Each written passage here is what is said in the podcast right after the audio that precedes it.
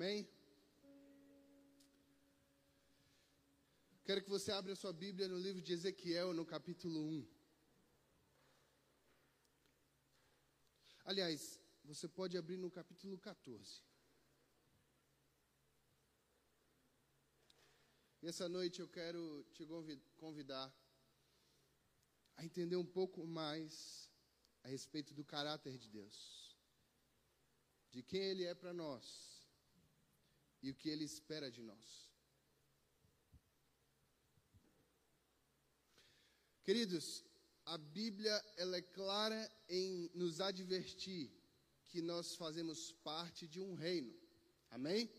A Bíblia diz assim: o reino de Deus é. E o reino de Deus é como um tesouro escondido, a Bíblia diz. O reino de Deus é como virgens nércias e prudentes. E a Bíblia traz inúmeros parâmetros para explicar o reino de Deus. Mas o que eu quero que eu e você saibamos essa noite é que o reino de Deus é. O reino de Deus é real. O reino de Deus existe. Não existe apenas o reino de Deus, mas a palavra também fala sobre o império das trevas. Fala sobre dois reinos que compõem uma guerra espiritual, mas também física nesse tempo, nesse século. Não foi diferente na palavra enquanto os homens e mulheres de Deus caminharam por essa terra, enquanto Jesus caminhou por essa terra. E não é diferente nos nossos dias atuais, no que vivemos, vivemos o reino de Deus é. E é impossível desassociar reino à nossa vida. É impossível porque nós somos seres carnais, físicos, porém somos seres espirituais. Em nós há um espírito, em nós há uma alma que não desassociada desse corpo, ela é até mais importante do que esse corpo. Uma, uma, um momento, eu e você vamos perecer. Quem dera sejamos arrebatados e não precisamos perecer, mas o, o normal, o convencional, é que a gente morra em algum momento. Só que o nosso espírito é eterno. Deus colocou em nós um, um espírito eterno. Talvez para salvação e vida eterna com Deus, ou para condenação e morte eterna. Mas o fato é que o seu espírito ele é eterno. Então eu quero que você entenda que o reino de Deus e o mundo espiritual são mais reais e palpáveis e importantes do que o mundo físico. Basta entender que logo, logo não estaremos mais aqui, seremos levados para algo diferente, que o nosso espírito permanecerá. Se o nosso espírito, esse reino e essa realidade espiritual são mais importantes do que a nossa vida terrena, é lógico, é inteligente vivermos essa vida entendendo e discernindo as coisas espirituais, porque elas são mais importantes. Elas vão durar a eternidade. Elas permanecerão mesmo quando nós morrermos. Então, a primeira verdade que eu quero que você entenda: o reino de Deus é. Você pode crer nisso ou não. Você pode aceitar essa ideia ou não. Você pode ter entendido já isso ou não. Mas eu quero te dizer essa noite: o reino de Deus é. Ele já foi estabelecido desde a eternidade. Um dia eu e você não estaremos mais nessa terra, mas o reino de Deus permanecerá. A Bíblia diz que tudo. Tudo. Menos a palavra do Senhor. Menos o seu reino, a sua justiça, a sua retidão. Então não faz sentido nós vivermos esse mundo de acordo com esse mundo. O que faz sentido, irmão, é a gente discernir na palavra o que é espiritual e o que de fato é importante a Deus e vivemos conforme a essa palavra. Se de fato cremos e esperamos que Ele retornará, que nos salvará, que nos levará para a eternidade, não faz sentido eu e você, como crentes no Senhor Jesus, vivemos todos os dias dessa terra sem darmos a devida importância a que de fato é importante. Por que, que eu estou falando isso, irmão? Porque as coisas espirituais, elas são discernidas também pelo Espírito. A Bíblia diz que até o fato de sermos filhos de Deus, ele testifica no nosso espírito. Não há um sinal físico da redenção da cruz, mas espiritual. O que difere você de alguém que ainda não entendeu a mensagem da cruz é o Espírito Santo que habita em você. E eu quero que a gente entenda de uma vez por todas, porque isso influencia não só na nossa eternidade, mas na nossa vida aqui na terra, naquilo que vamos semear e colher nessa terra, como serão os nossos dias, se seremos abençoados e frutíferos, frutíferos ou se não seremos amaldiçoados, se teremos frutos, você sabe, mas aquelas aquelas pirâmides são tumbas gigantescas onde os faraós foram enterrados e colocavam com ele todos os seus bens, ouro, coisas preciosas, acreditando que quando eles transcendessem desse, desse mundo natural, desse mundo físico, eles precisariam desses bens. Tolos. Mas nós não estamos longe disso, irmão. Porque apesar de nós já sabermos que a gente não leva nada, a gente não ser ingênuo a ponto de irmos enterrar alguém e colocar com ele bens, até porque aqui no Brasil, se você colocar ouro no caixão, as pessoas roubam. A gente não é tolo a esse ponto, mas a gente vive essa vida como se a gente fosse levar. Porque a gente se gasta, a gente trabalha, a gente faz tudo quanto é coisa para conquistar e no fim das contas nós não levamos. Então, apesar da gente ter o conhecimento, a nossa atitude não condiz com o conhecimento. Ou você de fato ainda não entendeu isso. Por que, que eu estou falando isso, irmão?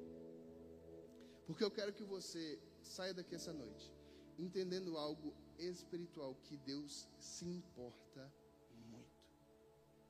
Que pode mudar a sua vida da água para o vinho, ou que pode te trazer maldição por gerações. Existe um mal do ser humano que é a idolatria. E às vezes a gente pensa, irmão, que idolatria é só levantar um, ídolo, ou um santinho, ou uma peça, uma escultura, ou uma adoração em uma seita religiosa. Mas eu quero te dizer que a idolatria, ela é muito mais profunda que isso. Isso é só a parte visível da idolatria. Isso é só a parte que nós conseguimos discernir de forma física e carnal. Mas existe uma idolatria espiritual que precisa ser discernida espiritualmente. E que eu e você, corriqueiramente, vivemos ela. Só que existe um problema. Deus odeia a idolatria. Deus não suporta a idolatria. Deus não permite com que os seus filhos se prostituam com a idolatria. Essa semana eu estava lá na Dunamis Farm com a Milena e um casal de amigos, o Marco e a Polly, e nós recebemos inúmeras coisas de Deus. Mas naquele tempo nós nos aprofundamos nos livros de Reis, primeira e segunda Reis, Crônicas. Irmão, leia o livro de Reis, é interessante demais. Existe um contexto histórico, o livro de Reis conta a história dos reis de Israel.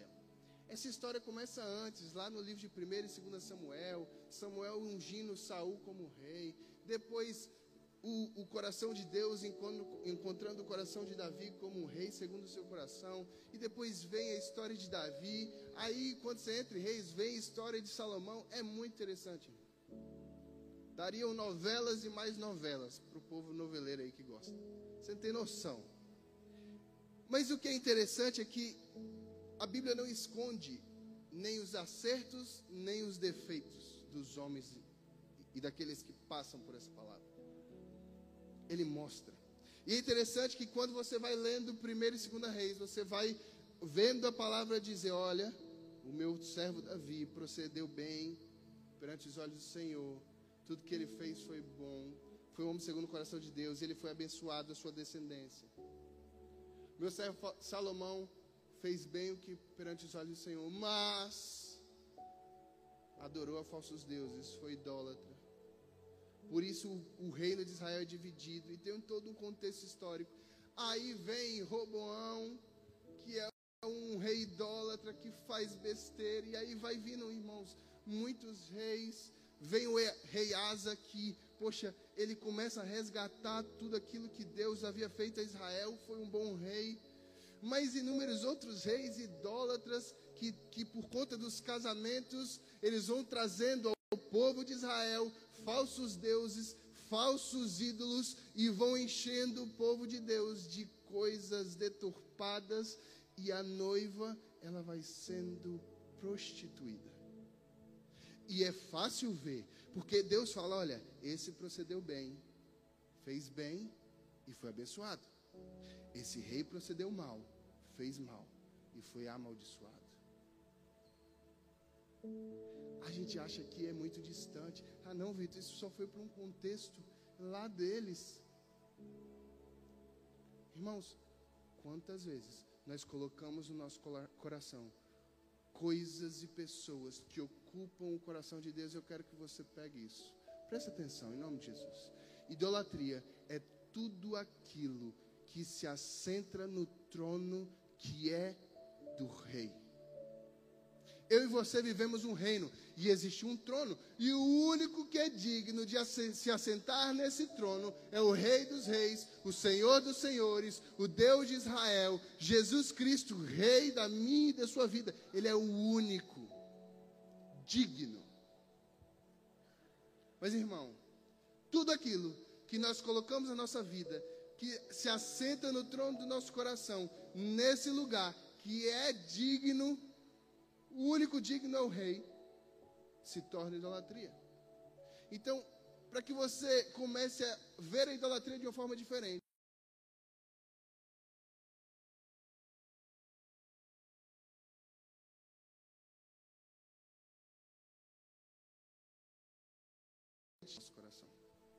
E isso passa por inúmeras coisas, irmão. Se você coloca um relacionamento com tanta importância no nosso coração, que toma o lugar de Deus. Você se apaixona e mais aos jovens. Não que os velhos não se apaixonem, mas os jovens sentem essa paixão.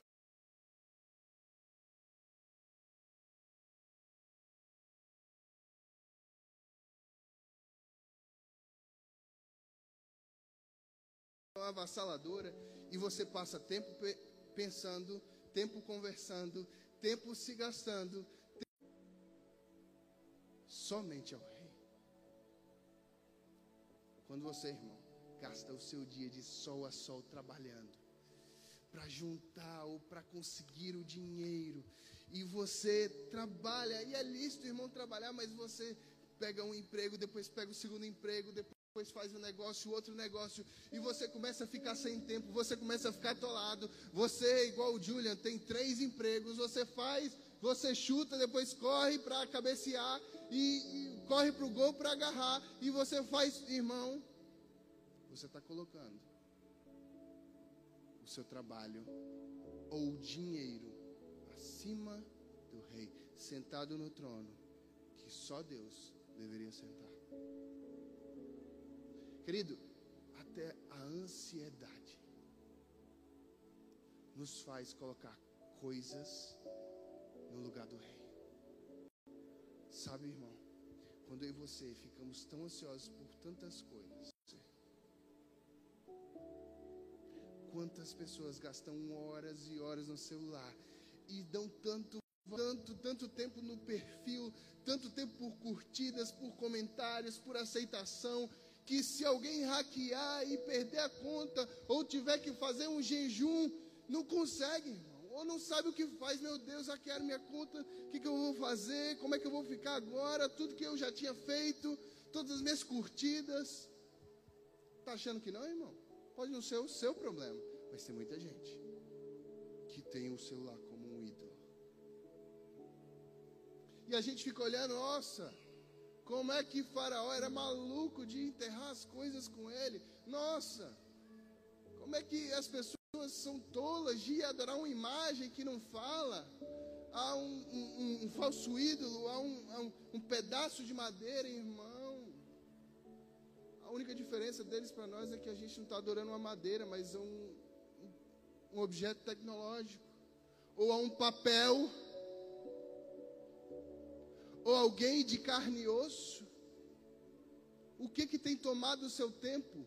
O que que tem tirado você do lugar de onde você deveria estar, que era se relacionando com o rei? O que que tem tirado o rei do trono do seu coração e tem tomado esse lugar?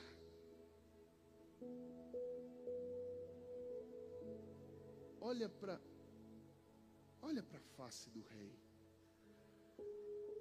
Irmão, Deus ele é amor, ele é, ele é longânimo. Ele é paciente, Ele nos dá segundas, terceiras, quartas chances. Mas a Bíblia diz que o cálice da ira do Senhor transborda. Deus é justo e Ele não mente. A palavra diz em Ezequiel 14, verso 4. Abre sua Bíblia comigo, por favor.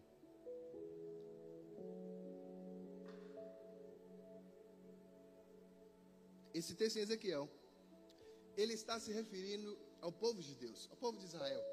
Nesse tempo, onde eles se desviam, onde eles se deturpam, onde eles adoram outros deuses, mas apesar do contexto histórico ser para eles, nós entendemos que nós somos Israel de Deus hoje e serve demais para a gente entender qual é o caráter de Deus a respeito daquele que se levanta com idolatria.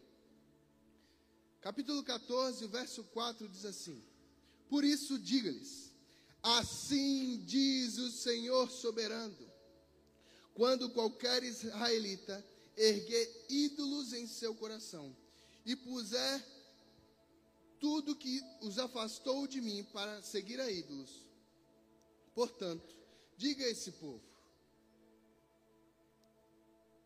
perdão, portanto, eu, o Senhor, lhes direi o tipo de resposta à sua grande idolatria, lhe darei o que merece.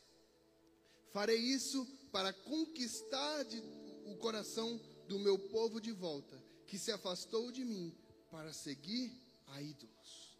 O texto está dizendo: olha, todo aquele que levanta ídolos no seu coração, que me tira do, do, trono do seu coração e coloca qualquer outro ídolo, e levanta coisas as quais o faz pecar, eu lhes darei resposta que merece.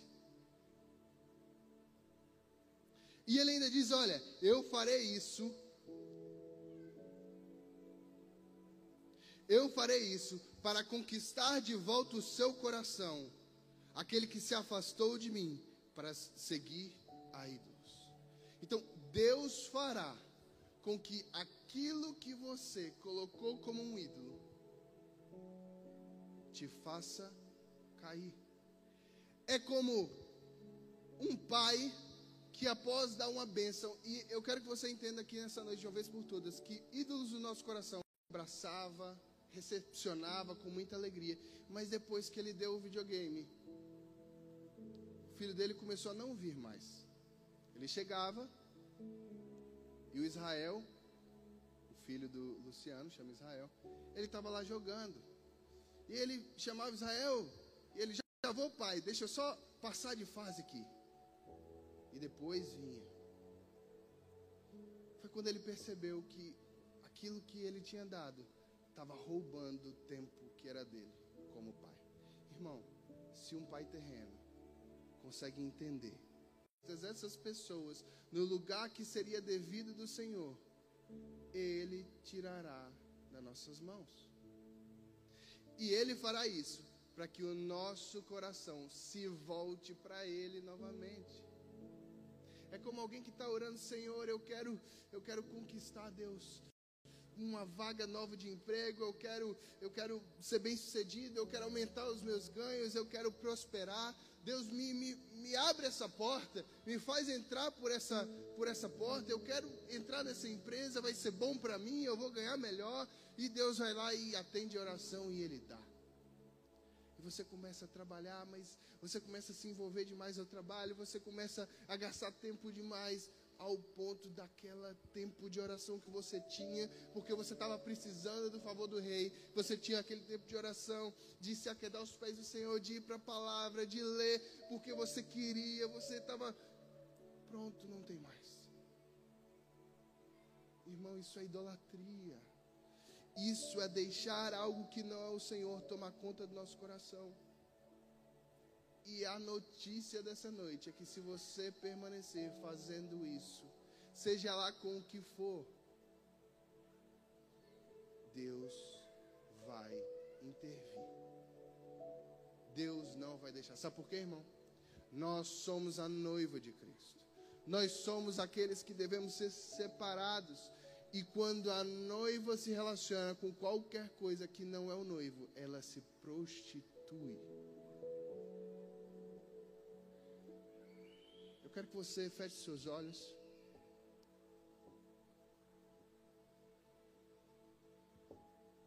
Eu quero que você comece a orar e pedir ao Senhor Deus, me mostra.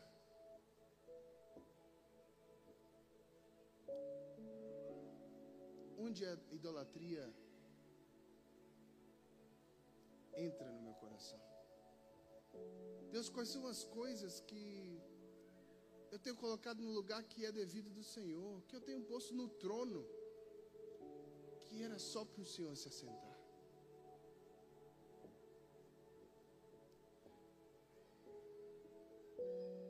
Senhor, fala comigo, som do meu coração. Deus, eu quero entender, Senhor. O que, que tem roubado o lugar que é do Senhor?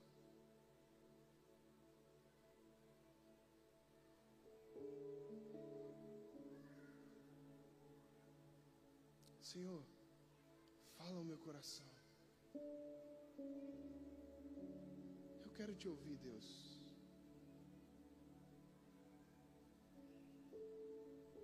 Eu não quero permanecer no erro e precisar que o Senhor intervenha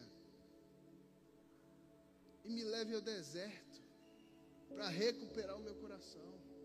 Deus, eu não quero precisar ir para o exílio para um lugar de sequidão, de, de dificuldade para entender que eu preciso estar aos teus pés. Eu preciso receber da tua, do teu alimento todos os dias. Jesus me mostra.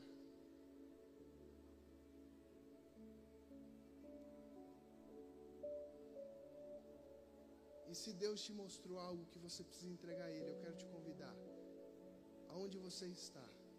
A se ajoelhar, a se prostrar diante do rei e pedir perdão. Meu rei, me perdoa. Me perdoa, meu rei. Porque essas coisas têm tomado meu coração. Porque eu tenho me deixado levar por tantas coisas que têm me afastado de ti. Deus me perdoa. Por cada vez que eu coloquei qualquer outra coisa no lugar que é teu. Deus me perdoa por tanto tempo gasto com coisas dessa vida, mas me esquecendo do mundo espiritual e daquilo que o Senhor tem para mim.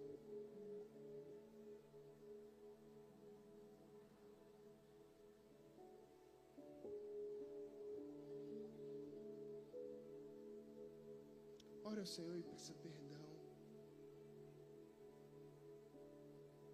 A grande diferença de todos os outros reis para Davi foi que Davi se arrependia.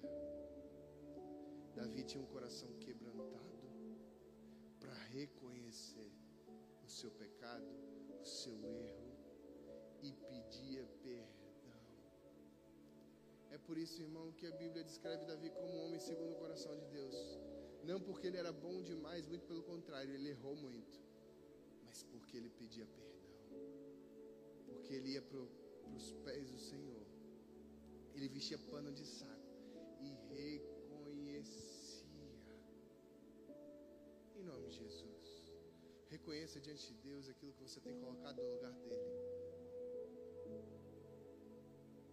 O Espírito Santo de Deus é poderoso para perdoar os nossos pecados, sarar as nossas feridas e nos fazer viver o melhor dessa terra. Durante esse tempo de louvor, use esse tempo para colocar novamente Jesus no trono do seu coração. Para pedir a Ele, Deus, toma o teu lugar. Toma o lugar que é teu de direito. Retira do meu coração tudo aquilo que não pertence a ti. Retira tudo aquilo que se assentou no teu trono. Eu te dou liberdade, Espírito Santo.